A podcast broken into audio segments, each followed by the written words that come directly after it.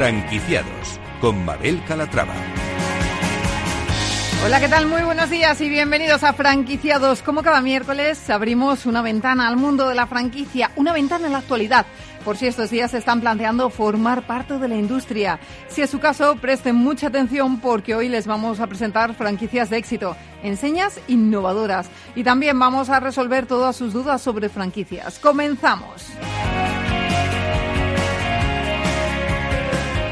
Y empezaremos hablando de Subway, la franquicia de bocadillos número uno del mundo. Hace 26 años que está en España, pero es hace dos años apenas cuando deciden dar un giro a su estrategia y centrarse en el consumidor local. Hoy vamos a conocer mejor cómo funciona esta multinacional. Y también vamos a descubrir Tuk Tuk, la cadena de comida tailandesa que está en pleno proceso de expansión. Será nuestra franquicia innovadora del día. En nuestro espacio de emprendimiento seguiremos sumando títulos a nuestra biblioteca de empresa. Hoy es el turno de intraemprendimiento que firma Frank Moreno. Y hoy nuestro mentor de franquicias, Antonio de Siloniz, estará con nosotros para resolver todas sus dudas. Si quieren ir haciendo sus consultas sobre franquicias, pueden hacerlo a través del correo del programa. Se lo recuerdo, franquiciados, el 2 con número arroba capitalradio.es. Pues como ven, un programa con muchas propuestas interesantes, así que no se lo pierdan porque comenzamos.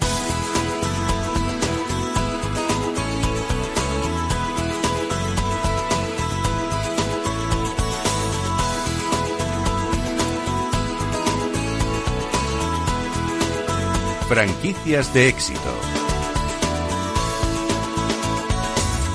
Hace más de 20 años Subway llegó a España y hace un par decidieron dar un giro a su estrategia empresarial y pusieron el foco en el consumidor local. Vamos a ver cómo les ha ido este año tan complicado, marcado por la pandemia, y lo vamos a hacer con la ayuda de Alejandro Jiménez. Él es director de desarrollo de Madrid y Barcelona de Subway. Alejandro, ¿cómo estás? Bienvenido.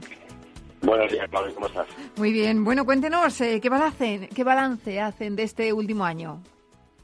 Bueno, pues como, como todo el sector de hostelería, entiendo, eh, ha sido un año muy, muy duro para, para todos.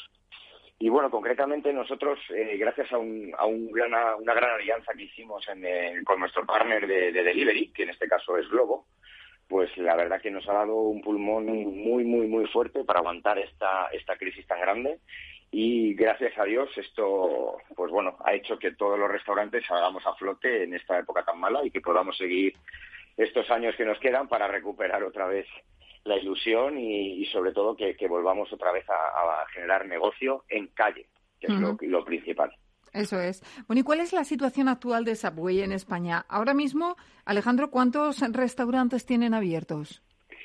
Pues mira, Mabel, ahora mismo tenemos más de 60 restaurantes repartidos por toda España y eh, eh, a partir de este año, en 2021, hemos empezado ya con un proceso de expansión mucho más fuerte. Eh, te comento, por ejemplo, tenemos ahora mismo previstas ya 10 eh, aperturas para antes de septiembre y a partir de septiembre, bueno, pues intentaremos darle un empujoncito a final de año. 10 aperturas antes de septiembre, está muy bien ese, ese número. A nivel mundial, eh, ¿cuántos restaurantes se completan la cadena de Subway? Tenemos más de 40.000 restaurantes y estamos en más de 100 países. Mencionaba yo al principio eh, que hace un par de años decidieron dar un giro un poco a su estrategia y enfocarse más en el consumidor local. Eh, ¿Qué estrategias están implementando para llegar a este consumidor, eh, pues imagino que más español, más que turista, ¿no? Totalmente. Al final, si, si, solo nos enfocábamos en, la expansión a través de, ubicaciones de gente extranjera, pues al final nunca daríamos a conocer el producto a nuestro público local. Entonces, bueno, eh, pues por te pongo un ejemplo, las, las últimas aperturas que hemos hecho el año pasado, inclusive abrimos restaurantes en plena pandemia, que eso pues es algo que, de lo que estoy muy orgulloso, y todas las nuevas aperturas que estamos haciendo este año son todas enfocadas al público local. Una pata muy fuerte que nos ha hecho llegar a ese consumidor local pues ha sido, por supuesto, el delivery. Al final, eh, este año de pandemia hay que sacar las cosas positivas y en el confinamiento, pues bueno, la gente pues tenía que tenía que seguir comiendo. Obviamente no podían salir tanto como querían, no se podía ir a los restaurantes y con el delivery sí que es verdad que hemos conseguido llegar a ese público local que a lo mejor nunca nos había probado y que poco a poco ha dicho, oh, me gusta este producto y, y, que a día de hoy pues ya puede venir a nuestros restaurantes físicamente o puede seguir haciéndolo a través de delivery y por supuestísimo, todas las aperturas que vienen a partir de ahora siempre van a estar enfocadas en el público local. Eso no quiere decir, por supuesto, que, no abramos en ubicaciones turísticas, pero nuestro foco está en que el consumidor español pruebe nuestro producto, porque, como me pasó a mí, el, que prueba siempre repite. ¿Han cambiado la carta para adecuarla más a, los gustos, a los paladares españoles? Bueno, hemos hecho eh, implementaciones, como por ejemplo hemos introducido muchos productos veganos, Hemos introducido patatas al horno, que era algo que nos demandaba muchísimo el, público español, que era, ellos no, los españoles no concebimos un, menú con unos snacks que sean pues, pues de bolsa, que era lo que teníamos antiguamente. Entonces hemos trabajado mucho para, para poder tener nuestro propio, nuestras propias patatas, que como siempre sabes, eh, nuestra cadena no está enfocada a las grasas ni a, ni a los fritos. Nuestras patatas, en vez de ser unas patatas fritas, son unas patatas al horno y son excepcionales. También hemos introducido pues snacks como pueden ser eh, cachos rebozados de doritos, eh, nuggets, también todo al horno. Y sí, estamos adaptando la carta para acercarnos más a ese consumidor local. De cara a futuros franquiciados, ¿cuál es el modelo de negocio que propone Subway? Mira, eh, el, el, modelo de negocio que propone Subway a día de hoy eh, se deja, por supuesto, eh, nos dan toda la libertad a los directores de expansión a que lo gestionemos como, nosotros consideremos. Y bueno, estamos muy alineados con la compañía en que lo que estamos buscando a día de hoy son eh, grandes franquiciados, es decir, gente con mucha ilusión, con mucho potencial, pero sobre todo con capacidad para poder tener cinco, siete restaurantes, diez restaurantes ese es un poco el perfil que estamos buscando. Gente potente, gente fuerte, con, que tenga experiencia empresarial para que puedan entrar en, bueno, en este caso las zonas que yo, que yo gestiono, que son Madrid y Barcelona, para que puedan entrar de nosotros más que como un franquiciado, como un, un partner, un, compañero, un socio de la compañía para, para el proyecto futuro. Em, ¿Cuál es el perfil del franquiciado que estáis buscando en Subway? Pues mira, te, diré, eh, acabamos de firmar con, con Cavalier, con, un fondo de inversión con el que, vamos a, estamos preparando un proyecto de aperturas muy, muy ambicioso, en torno a unas 25 o 30 aperturas entre el año 2021 y el 2022. Y luego también estamos buscando ese perfil de, de, pues ese perfil de empresario que a lo mejor ahora con la crisis tiene que o diversificar o tiene que girar un poco el rumbo en su, en su empresa y que, y que quiera apostar por la marca y que quiera venir con nosotros en un recorrido largo, es decir, un, perfil de empresario o de emprendedor, que, sería mejor la palabra, que, quiera entrar en la compañía no solo para abrir un restaurante o para abrir dos restaurantes, sino que, de verdad crea en, nuestra compañía, en nuestro proyecto, y que esté aquí para quedarse con nosotros como partner pues, durante muchos años. Es decir, grandes franquiciados. No, no, no queremos basarnos ni en Madrid ni en Barcelona en el franquiciado unitario. Em, Alejandro, y en cuanto a la inversión inicial para abrir una franquicia en España, porque me está hablando de perfil inversor, eh, una persona mm, particular que no es inversor a nivel autoempleo puede hacerse con un subway. En Madrid y en Barcelona a día de hoy no. La inversión, yo ya he estado alguna vez contigo, Mabel. Eh, yo también soy franquiciado. Yo en este momento tengo cinco restaurantes eh, propios de, de Subway y probablemente este año abra mi sexto o mi séptimo. Y, bueno, eh, la inversión, te diré, yo he llegado a tener restaurantes que he abierto por 120.000, 130.000 euros y luego pues el máximo, no hay un tope, pero realmente el, restaurante más caro de los que hemos podido abrir, porque al final Subway como compañía no ganamos absolutamente nada en las aperturas.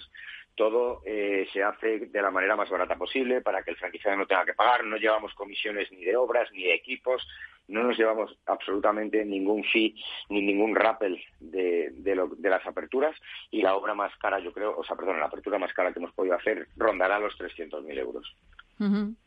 Eh, ¿Dónde hay espacio ahora mismo para crecer en España? Porque nos comentaba al principio que tienen más de 60 restaurantes, 10 aperturas pendientes eh, tras el verano. Eh, ahora mismo, mm, ¿dónde aconsejaría abrir un Subway?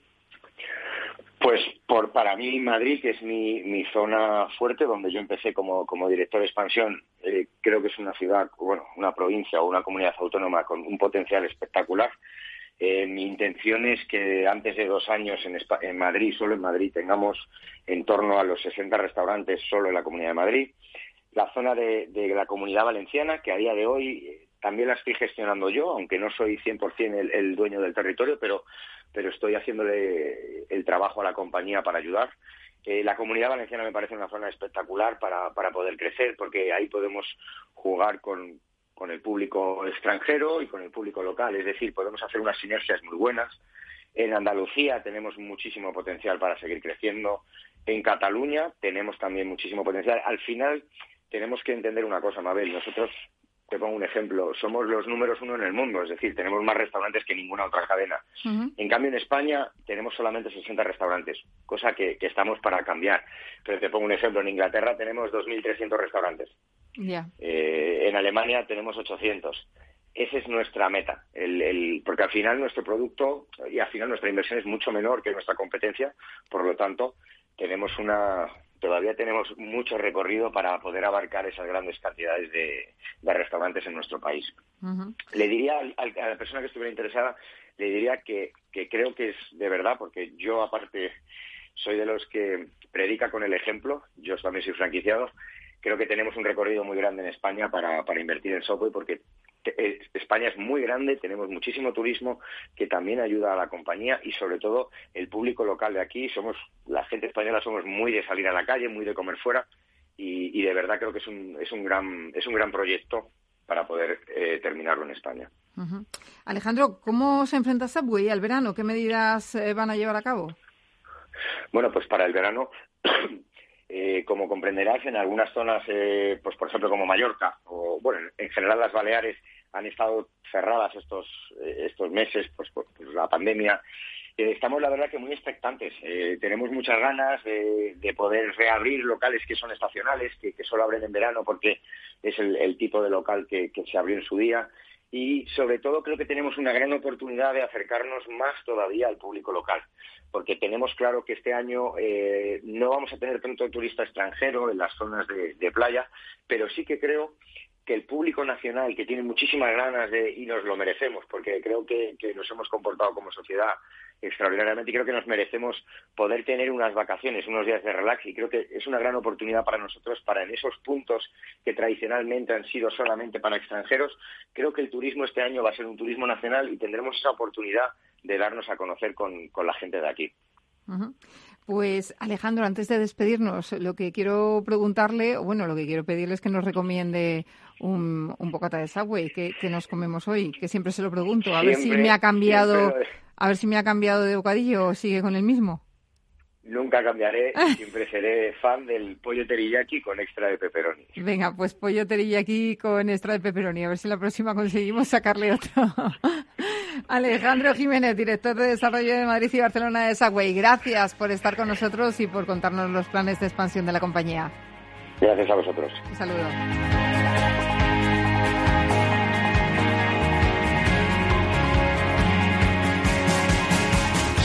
Franquicias innovadoras.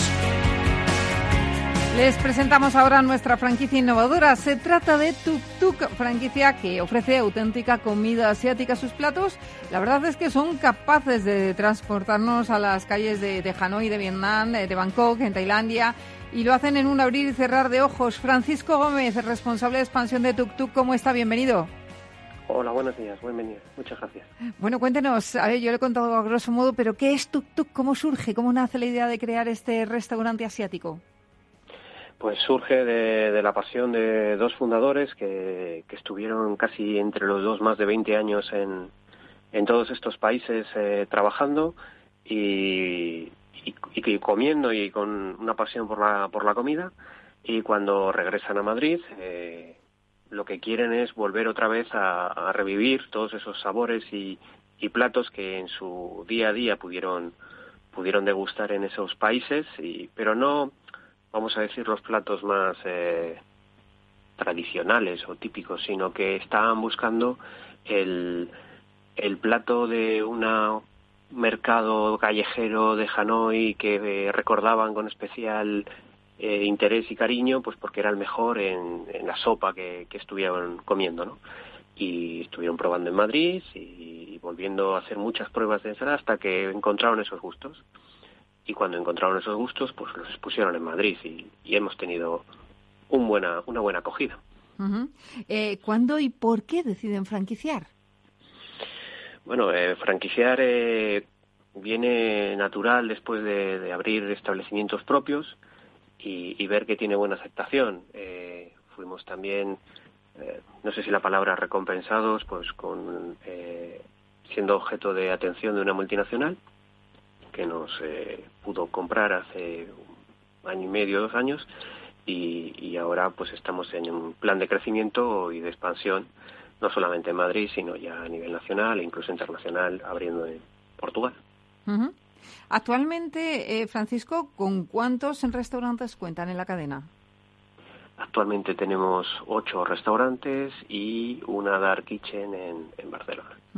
¿Y a ustedes cómo les ha afectado la pandemia? Cuénteme. Realmente a todos nos ha afectado, no vamos a descubrir nada, nada, nada nuevo, pero sí que hemos tenido una, una casuística particular, ¿no? Eh, la comida asiática tiene unos gustos, eh, pues son diferentes. Eh, la gente que los prueba, pues si de verdad te gusta, repites, porque no es fácil de encontrar. Por lo cual, muchos de los clientes que acudían a nuestros restaurantes, pues transformaron su consumo en una solicitud, pues a través de takeaway o, a través de plataformas, que es lo que podía en ese momento acceder las personas, porque no podíamos acceder a las calles, claro. Y lo que ha llevado es a, balancear el consumo eh, de, los restaurantes a, una comida en casa, ¿no? Y a nosotros nos ha obligado pues a desarrollar de una manera más rápida pues nuestras plataformas y nuestras páginas web para atender esas demandas de nuestros clientes. Es lo que nos está comentando la mayoría de los empresarios de hostelería que han tenido que adaptarse, eh, que mantenerse hiperconectados, eh, que adaptar sus plataformas. Pero bueno, de todo se aprende, ¿no? y todo suma al final. Sí, estamos en una sociedad que cambia, o porque los gustos cambian o porque las necesidades cambian, ¿no? Y, estamos en este mundo y, tenemos que seguir atendiendo a nuestros clientes de la manera que ellos pues nos demandan. Francisco, ¿y qué os diferencia de otras cadenas de comida asiática? ¿Qué dirías, eh, cuál dirías que es vuestro valor añadido? Pues es una cosa bastante básica, ¿no? Que es la comida. O sea, eh, cuando eres una cadena de restaurantes, eh, tu proposición de valores es la comida. Nuestra comida eh, hemos sido objeto de muchos premios de reconocimiento. Tiene en la comida asiática eh, el valor de las salsas, ese punto de sabor que, diferencia incluso dentro de los restaurantes asiáticos, pues es, especialmente singular en nuestra cadena. Ya te digo que viene de, haber seleccionado durante 20 años pues la mejor sopa, el mejor mejor eh, bao, el mejor Thai y, las mejores ensaladas, ¿no? Y, eso es lo que nos ha diferenciado y eso fue lo que, pues vamos a decir, que enamoró a, la multinacional cuando, cuando contactó con nosotros, ¿no? ese punto diferente que tienen nuestros platos. ¿Cuál es el perfil del franquiciado, volviendo al tema de la franquicia, que, que están buscando en Tuk Tuk? Pues estamos buscando un perfil que eh, sin, sin querer eh, no cerrarnos a, ningún candidato, que tenga capacidad de gestión, que tenga capacidad de gestión y un punto de ambición. Eh, la comida asiática es una comida que está creciendo en España, llevamos creo que 15 años menos que Estados Unidos y 7 u 8 años menos que por detrás de, de Reino Unido, que son los dos países que más avanzados están. Y, y queremos un empresario que quiera ver este nicho y lo, y lo quiera desarrollar, y lo quiera desarrollar de una manera empresarial. Y estamos abiertos a, hablar de, desarrollar zonas, a, desarrollar ciudades o, aquí en Madrid a, incorporar nuevos empresarios. Pero nos gustaría poder contactar con, con un perfil empresarial que conozca la restauración y que vea en el en la cocina asiática el, complemento a sus otras actividades, que pueden ser pues, de diferentes eh, restauración. ¿no? En cuanto a la inversión necesaria, ¿cuál sería? Pues no somos una inversión eh, elevada dentro del sector. Eh, en estos momentos eh, estamos haciendo una, estamos desarrollando una nueva imagen que a lo mejor hace que los elementos sean, pues más meternos más en una atmósfera callejera dentro de nuestro nuestros restaurantes, pero estamos en torno a unos, dependiendo del local, unos 200.000, 250.000 euros y estoy incorporando desde cánones, fianzas y el circulante necesario para comenzar. No somos una, una, un restaurante de 400 metros, somos un restaurante más reducido, de 140, 160 metros, con lo cual también la inversión es, es más contenida. Y en cuanto al personal necesario para llevar estos restaurantes, ¿cuántas personas serían necesarias tener? Eh, es, es, una, es una buena pregunta, pero también va un poco relacionada a donde nos, nos, nos implantamos. ¿no? Claro. Eh, podemos estar hablando, más que de personal, en restauración hablamos de horas a la semana, ¿no? Porque eh, nuestro trabajo no es lineal, no, es una, una línea de producción, vienen las personas, eh, vienen a las horas que vienen a comer, no podemos enseñarles a, a que vengan a, a las 5 de la tarde, por ejemplo, ¿no? Todos ordenaditos una de otra.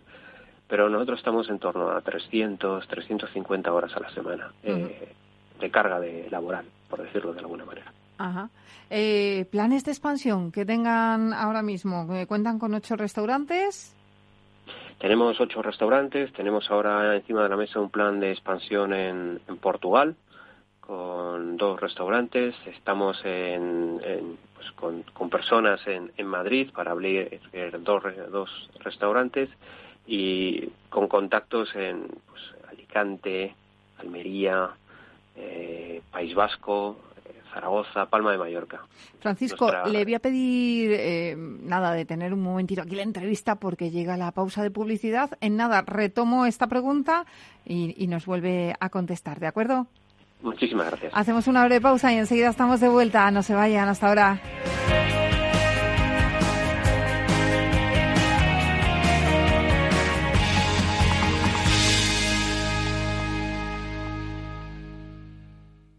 Capital Radio, la genuina radio económica. ¿Quieres anunciar tu negocio en la radio?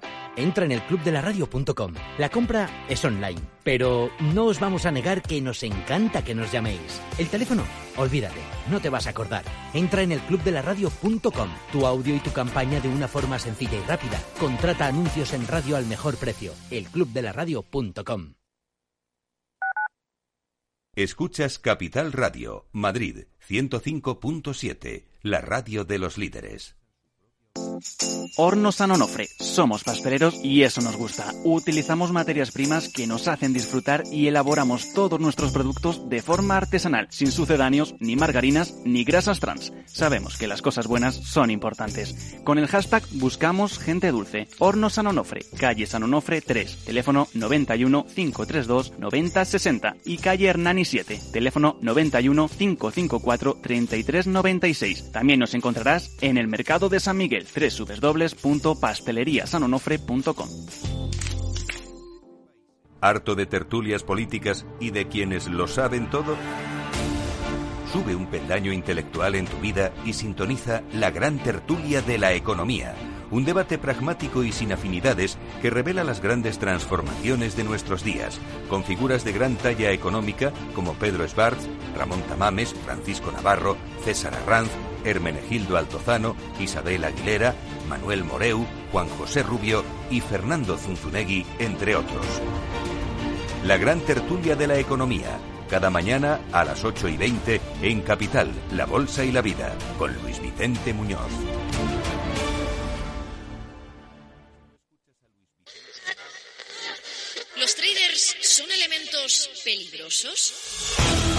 Operación Trader. ¿Te atreverías?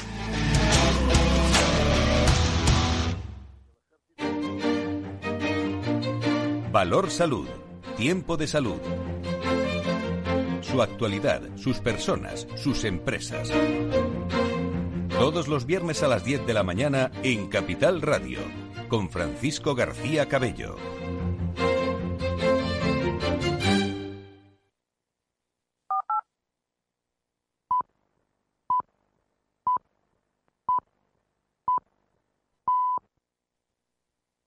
Si tu lado emocional dice, invierte en ciberseguridad, sabes que es un sector en crecimiento. Y tu lado racional dice, no tienes tiempo de crear una cartera desde cero y si te la gestionan otros, te cobrarán mucho en comisiones. En Renta 4 Banco te lo ponemos fácil. Con el nuevo servicio de gestión óptima, contrata nuestras carteras temáticas 100% online, con una comisión de gestión de solo 0,25%. Entra en r4.com o en cualquiera de nuestras oficinas y descubre todas nuestras carteras. Tu lado emocional y racional por fin se unen. Renta 4 Banco, tu banco especialista en inversión.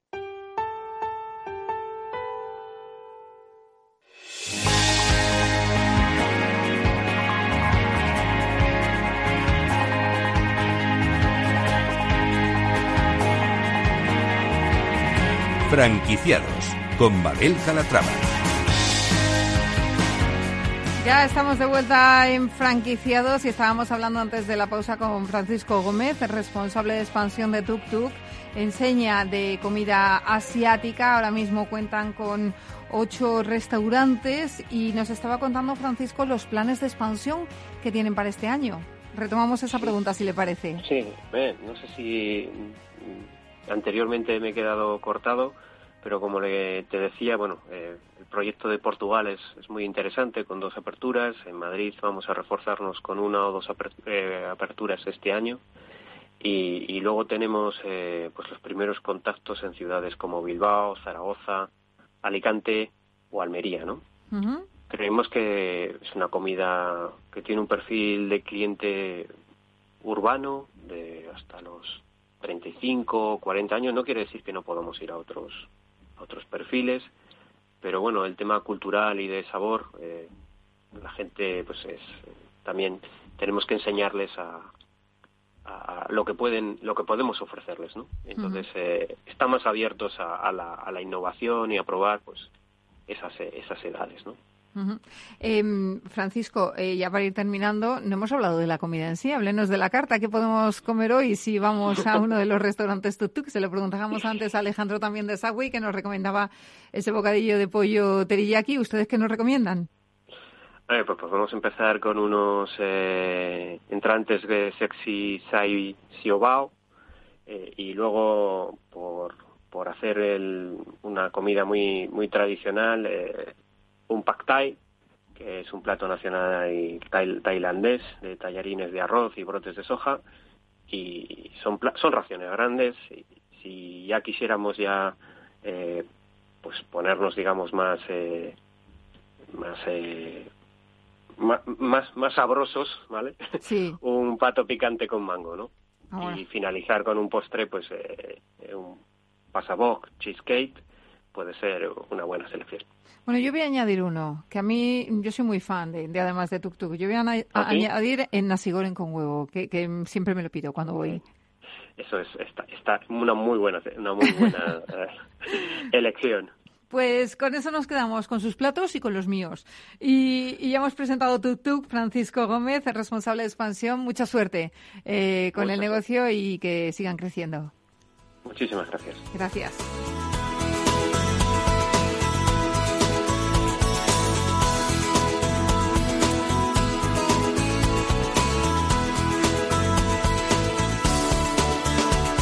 Franquiciados. Y abrimos nuestra biblioteca de empresa y seguimos sumando nuevos títulos. El intraemprendimiento es el proceso a través del cual los individuos en, las compañías persiguen las oportunidades de emprendimiento para innovar a pesar de los recursos que tengan disponibles. El conocimiento, ya lo saben señores, es información cargada con la experiencia, los juicios, la intuición, el valor que mayoritariamente pues encuentran los individuos que forman la organización, por lo que la misión principal de los gestores de negocio va a ser siempre desarrollar y compartir el conocimiento en todas las unidades de negocios Hoy tenemos con nosotros a Frank Moreno, uno de los tres autores que viene a presentar el libro Intraemprendimiento, un manual publicado por la editorial Editatum con el que van a poder mejorar la posición competitiva de su empresa y los resultados financieros. Y es que el intraemprendimiento es una fuente de ventaja competitiva de las empresas, incluso por encima de los activos, especialmente en entornos de gran dinamismo, complejidad y gran rivalidad competitiva. Frank, ¿cómo está? Bienvenido. Muchas gracias, buenas tardes, ¿qué tal? Pues un placer. Bueno, cuéntenos, eh, ¿qué es para usted el intraemprendimiento? Eh, pues eh, mira, para decirlo de una forma sencilla y que todos los oyentes lo puedan entender, yo creo que es una forma diferente en las organizaciones de potenciar el talento, de revertirlo de manera que pueda eh, usarlo el propio el propio trabajador que se convierte en emprendedor y así la organización también ganar eh, y escalar desde el punto de vista de, esa idea novedosa que todos los, los empleados eh, de alguna manera suelen tener en las organizaciones alguna vez en la vida. ¿Y es lo mismo ser emprendedor que intraemprendedor? No, no, no es lo mismo. Es, eh, es eh, algo que quizá habría que matizar bien. ¿no? El emprendedor es, es eh, una persona o un equipo que trabaja mm, bajo una idea de emprendimiento y, y que con un apoyo externo, que puede ser las tres famosas jefes, ¿no? la familia, los locos, los amigos, pues intenta desarrollarla con, con mayor o menor éxito. El intraemprendedor es un trabajador en, en un área determinada de una organización o de una empresa, de una filial, que tiene una idea novedosa, que cree que puede eh, aprovechar esa idea eh, para, para, para, implantarla en la empresa y que, y que la empresa gane, que su área gane y que él también pues, eh, gane visibilidad. Y, y son dos perfiles mm, diferentes, pero también con una alta complementariedad. ¿Qué características definen a, a un intraemprendedor? Es una muy buena pregunta. Eh, la verdad es que eh, las organizaciones en general, mm, sobre todo en España, tengo que decirlo, em, desconocen en, gran parte el, potencial de sus trabajadores. ¿no? digamos que, las fichas de, empleados a veces no recogen eh, los skills, las habilidades, las expectativas de, estos trabajadores. El emprendedor es una persona inquieta, creativa, que busca siempre hacer las cosas mejor ganando tiempo y, optimizando los recursos que tiene a su disposición. Y, es alguien con talento que sabe que tiene talento y que muchas veces eh, pues pasa desapercibido, no es reconocido porque no existen unas estructuras adecuadas para reconocer el talento. Y es una persona que, eh, que si no encuentra, un profesional que si no encuentra el eco en su organización, pues finalmente suele abandonarlo. ¿no? Y, es, es una pena porque es un poco este leitmotiv que tenemos que exportamos talento al exterior, ¿no? Porque no somos capaces de retenerlo. ¿Y qué beneficios tiene el intraemprendimiento en la empresa? Muchísimos. La verdad es que eh, todos son beneficios. Lo que pasa es que quizás no, se pueden monetizar en el corto plazo. El intraemprendimiento en la empresa permite, primero, tener un perfil correctamente definido del talento, de las personas, de sus habilidades. De dónde pueden trabajar menos tiempo eh, ser más productivos y ser más felices. Son eh, elementos que, que quizás no están dentro del, ADN de las empresas, pero que generan eh, expectativas muy poderosas. Muchas, em, muchos, muchos procesos de entretenimiento, cuando las empresas lo tienen, permiten que ideas novedosas puedan sacarse fuera de la empresa y puedan incluso permitir que la empresa monetice esos recursos que ha puesto a disposición de ese intraemprendedor o ese grupo de intraemprendedores por decir el más cercano de todos, eh, eh, y bueno, pues el más conocido es mm, Alphabet. Alphabet es eh, un intraemprendimiento que se formó ya hace unos años en Google, que es la cabecera del grupo Google en todo el mundo, a través de una serie de ingenieros y una serie de, profesionales de la propia Google, ¿no? que, lo, que lo que pensaron era cómo podían capitalizar esas ideas eh, que tenían ideas, eh, algunas peregrinas, pero otras mm, muy interesantes, de sus propios empleados en todo el mundo, ¿no? Y, eso ha dado lugar a unidades de negocio que hoy mm, mueven miles de millones de dólares en Google, ¿no? Eso es perfectamente extrapolable a cualquier ecosistema, a cualquier organización en cualquier país del mundo. Y Fran, eh, ¿cómo se fomenta el intraemprendimiento entre los trabajadores? Pues eh, mm, eh, mira, es, también una muy buena pregunta. Eh, sobre todo, la idea general es que la, dirección, y sobre todo recursos humanos, tenga un área, un área de generación de ideas. Esto normalmente en los últimos años era una especie de concurso de ideas que, bueno, pues eh, aquellos empleados que tenían una idea interesante la ponían de manifiesto a través de una, de una intranet y, bueno, pues conseguían un reconocimiento eh, por parte de recursos humanos y a lo mejor una tarjeta de estas de, regalo, ¿no? De algún tipo de cadena, no voy a decir nombre, ¿no? Eh, y con eso se pagaba un poco esa idea. Y eso es un concepto absolutamente caduco. Mm, eh, lo ideal para fomentar el emprendimiento es tener una estructura, una estructura mínima suficiente dentro del área de recursos humanos o incluso dentro del área de estrategia, de manera que se puedan capitalizar las ideas. Mm, todas las organizaciones, mm, pequeñas, medianas o grandes, deberían tener un, eh, buzón eh, de sugerencias, un buzón de ideas y esas ideas que se pudieran estudiar, establecer, analizar y ver si son positivas, si se pueden poner Em, digamos, en, eh, se pueden poner de manifiesto en la organización y si pueden en un momento determinado ser valiosos para que, para que la organización las impulse, les dé los recursos necesarios y una vez que, ha generado valor, pues que, bueno, pues con ese con esa, pino, que puede ser incluso una empresa que nazca dentro de la propia empresa, se puedan establecer eh, modelos comerciales solventes, ¿no? Pero si no existe esa estructura, si no existe un, un, un área de estrategia de emprendimiento o no existe un presupuesto mínimo suficiente, pues es muy difícil que surjan ideas y que, y que el personal, los profesionales de una empresa, pues confíen esas ideas a, su propia organización. En el libro habláis también de la innovación abierta. ¿En qué consiste? Pues mira, la innovación abierta es un concepto eh, pues eh, muy kids, ¿no? digamos muy cool, ¿no? Eh, muy americano, esto de que se trata de hacer las cosas de forma diferente, no innovar no es ni más ni menos que, ver cómo puedo hacer las cosas mm, de forma diferente, más sencillas, más prácticas y con menos recursos, ¿no? Innovar no siempre es tecnología, es un concepto absolutamente erróneo, ¿no? Parece que comprar tecnología es innovar.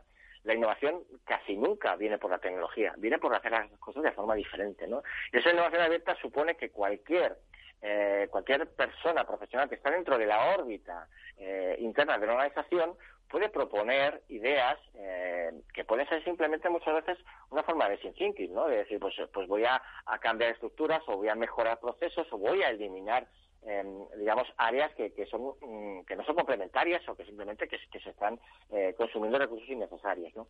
La innovación abierta es un concepto que es el que está generando la evolución de las empresas y lo podemos ver prácticamente en casi todo el mundo, en las empresas que invierten precisamente en la innovación. Y es una forma de acceder también a otros sistemas eh, de innovación de otras empresas donde se pueden compartir ideas y recursos. Eh, ¿Qué criterios se sigue para seleccionar esas mejores ideas que menciona? Pues eh, yo te diría que sobre todo es eh, un criterio de racionalización, ¿no? las ideas innovadoras lo que van buscando es mm, muchas veces un aspecto comercial, ¿no?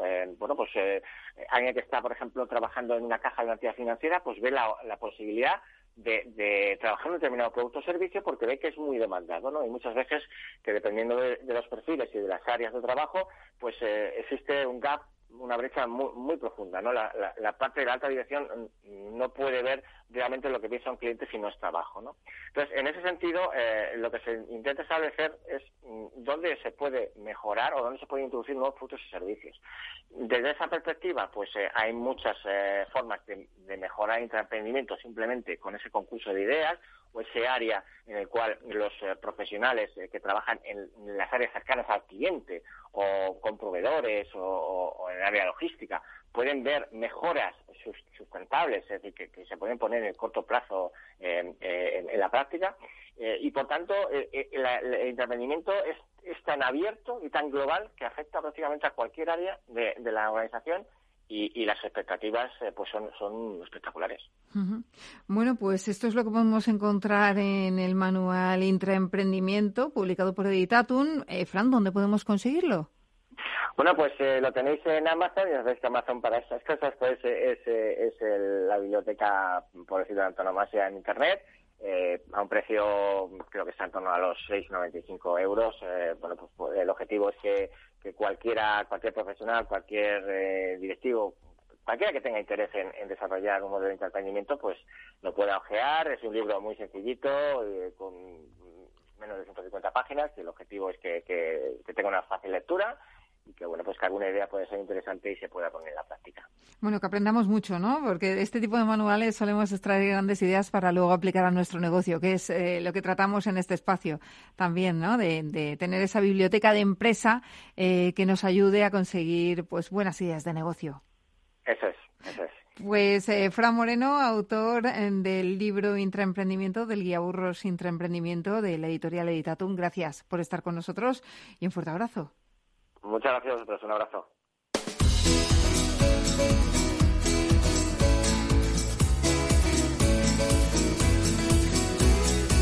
El mentor de franquicias.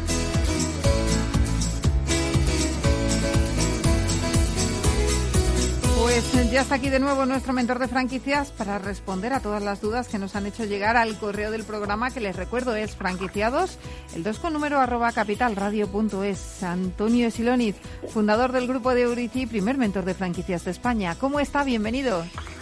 Muy bien, muy buenos días. ¿Cómo estáis todos? Fenomenal. Deseando charlar con usted y que nos ponga al día en torno al mundo de las franquicias, porque eh, Antonio, la verdad es que con la pandemia la demanda de los negocios online ha aumentado, ya que ha sido pues la única forma de que pudieran seguir desarrollando su actividad. Eh, nos lo estaban comentando además nuestros dos primeros invitados que decían que han tenido que adaptarse al mundo del delivery e instalar plataformas que no tenían para poder salir adelante. ¿Estamos ante un cambio de tendencia en el mercado que viene para quedarse? Bueno, eh, yo creo que evidentemente yo no pienso que sea un cambio de tendencia. Normalmente eh, cuando cuando equivocadamente se piensa cuál es el beneficio, eh, perdón, cuando alguien dice cuál es el objetivo de la empresa y siempre se dice el beneficio, ganar dinero. Eh, yo siempre mm, comento lo mismo. El, el fin de la empresa es la supervivencia. Entonces, para mí la supervivencia es lo que está ocurriendo actualmente. En este momento, pues eh, tienes que ampliar el abanico de clientes, para lo cual tienes que entrar en el mundo de Internet, de las plataformas, y, yo, yo creo que, como comentabas antes, la tendencia se quedará y habrá empresas más organizadas y trabajarán tanto tanto lo real, como digo yo, lo real, lo de la tienda, lo del restaurante, pero también eh, va a haber una fuerte demanda y un trabajo muy interesante en todo lo que es Internet. Bueno, pues eh, hay que adaptarse a los nuevos tiempos, evolucionar. Vamos a ver qué nos preguntan nuestros oyentes. Empezamos con Luis Solana de Madrid. Dice, busco una franquicia de autoempleo que pueda gestionarse desde el hogar. ¿Qué opciones tengo? Mm, también eh, nos está diciendo mm, que debe teledirigirse, por lo que vemos. Sí, sí, veo que Luis sigue la línea de inicial. Eh, en ese momento el mercado hay una amplia gama de, negocios que puedes llevar directamente desde casa, sobre todo negocios de Internet, de venta por Internet. Luego tenemos toda la línea de que, a mí me gusta mucho del marketing olfativo que, está teniendo eh, marketing olfativo, es decir, que tanto los comercios como los restaurantes tengan un olor propio que está trabajando, me gusta mucho la marca Ambisaint. Eh, luego existen otras mm, otras empresas como como como las mm, franquicias de instalaciones fotovoltaicas, incluso floristerías virtuales. Eh, existe un, un gran eh, abanico de posibilidades. Hay que decirle a Luis que profundice un poco más y que luego con alguna idea mucho más clara, pues que nos llame y, fuera de antena, pues le asesoramos un poco sobre su elección, si le parece. Eso es. Bueno, pues ahí tenemos eh, esas opciones que nos eh, marca el mentor. Vamos con Analía Rodríguez de Madrid. Dice, he trabajado en una inmobiliaria los últimos cuatro años y me gustaría tener mi propio negocio. ¿Es un buen momento para una franquicia inmobiliaria? En caso de que sí, que sea un buen momento, ¿cuál es la más interesante? Pues la verdad que Analía en este momento ella eh, se contesta a sí misma. Eh, eh, sabe que ha, que ha estado trabajando cuatro años en una empresa y ya eh, de inmobiliaria si quiere dar el salto a ser su propia jefa o, empresaria del mundo inmobiliario. Realmente ahora mismo hay mucho movimiento. Lo cierto es que ha de ver a, qué tipo de, persona va, lo que se denomina el target. Es decir, si va gente que, busca casas muy, caras o de alto standing, si va a barrios, si va a alquiler, si va. Entonces, en función de eso, mi consejo es que eh, mire cuatro o cinco puntos importantes. Eh, que tenga esta franquicia inmobiliaria una tecnología de vanguardia. Ver qué tipo de web tiene. Eh, ver qué cursos de formación y qué innovación está incorporando permanentemente. Y luego, si, si el franquiciador tiene soportes y consultoría eh, serios. Entonces, eh, existen las inmobiliarias clásicas de toda la vida, Century 21, Remax, todas las que sabemos, con lo cual eh, ellas tienen copado casi todos los mercados, casi todas las provincias, te dejarán solamente zonas de exclusividad, digamos, nuevas. Y luego existen otro tipo de franquicias muy, eh, digamos, dedicadas por Internet y a un perfil eh, internacional de clientes como que a mí me gusta mucho, por ejemplo, Lucas Fox que es una franquicia de alto estándar. Entonces, creo que entre esas líneas hay otras muchas franquicias que le pueden interesar a Analia.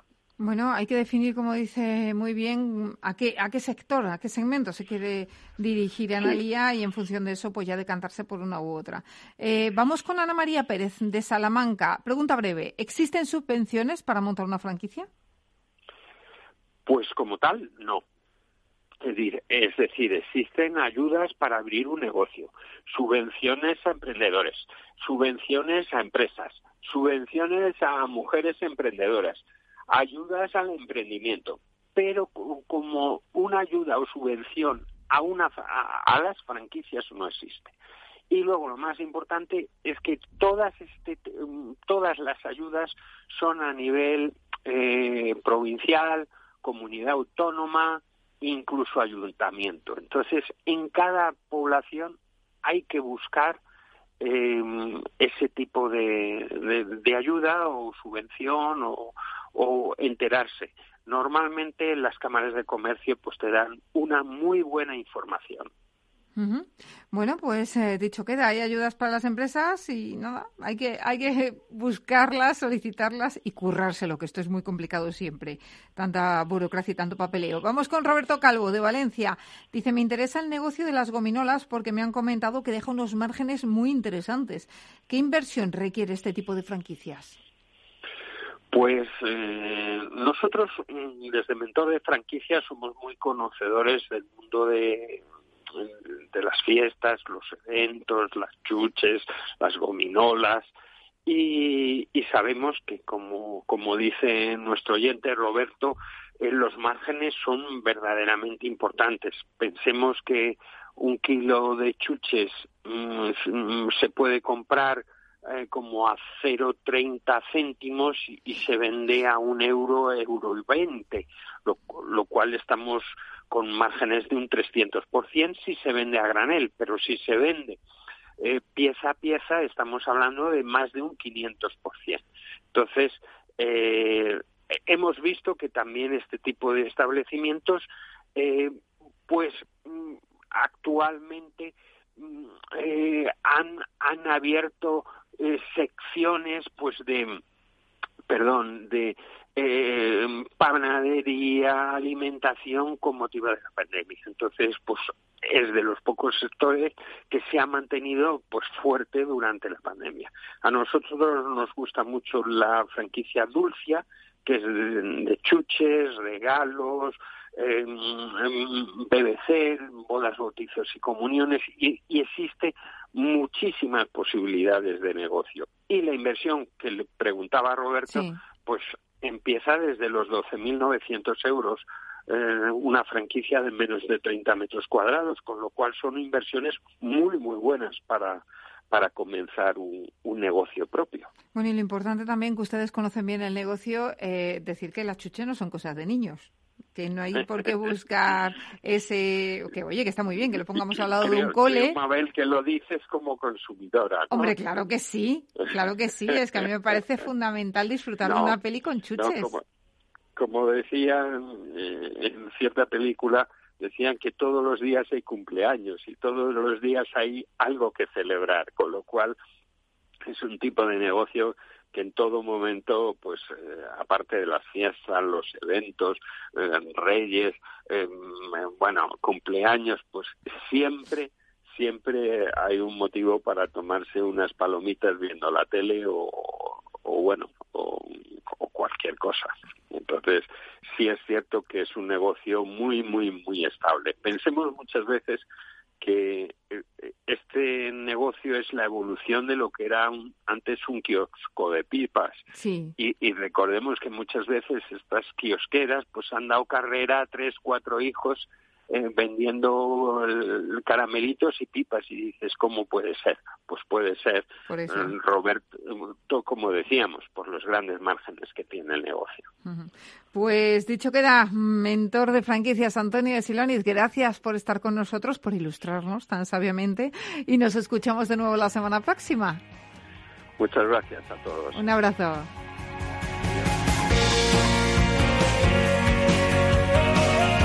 Pues hasta aquí, señores, el programa de hoy. Gracias de parte del equipo que hace posible este espacio, de Ángela de Toro en la realización técnica Miki Garay, que les habla Mabel Calatrava. Nosotros volvemos ya la próxima semana con más franquiciados, pero recuerden que pueden seguir informados en nuestra web, que es franquiciados, el 2 con. Hasta entonces, les deseamos que sean muy felices.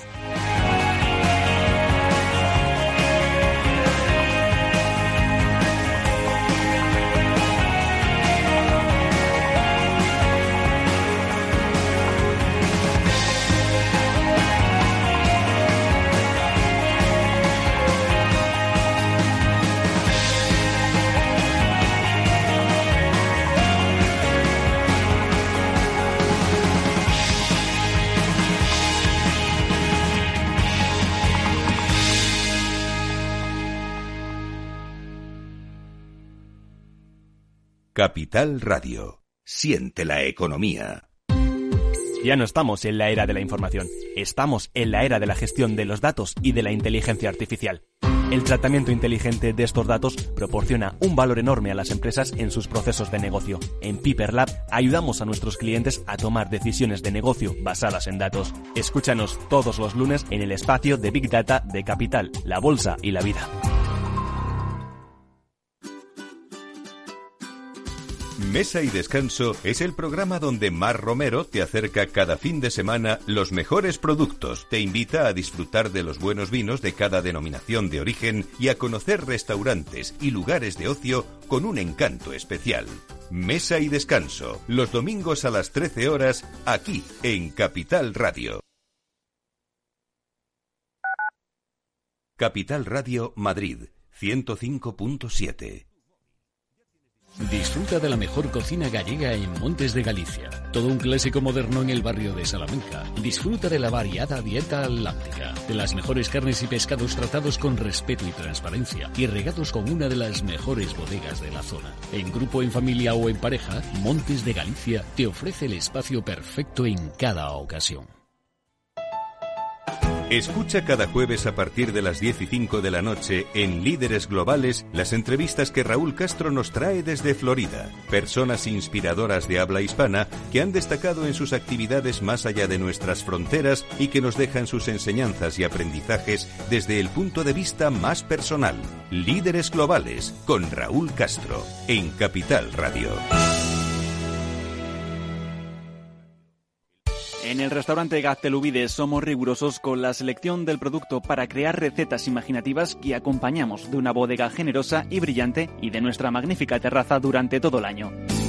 Restaurante Gaztelubide, carretera de La Coruña, kilómetro 12200, La Florida. Teléfono 91 372 8544. Una recomendación del programa gastronómico Mesa y Descanso.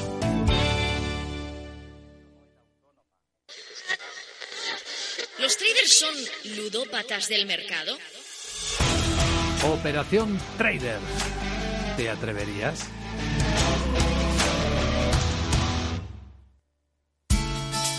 De la mano de Alejandro Mazón y el equipo de Cuídate Deluxe, llega el chico del chándal a El Balance para ayudarnos a estar en forma y mejorar nuestro bienestar general. Los miércoles a las ocho y media de la tarde en El Balance. Capital Radio. Capital Radio.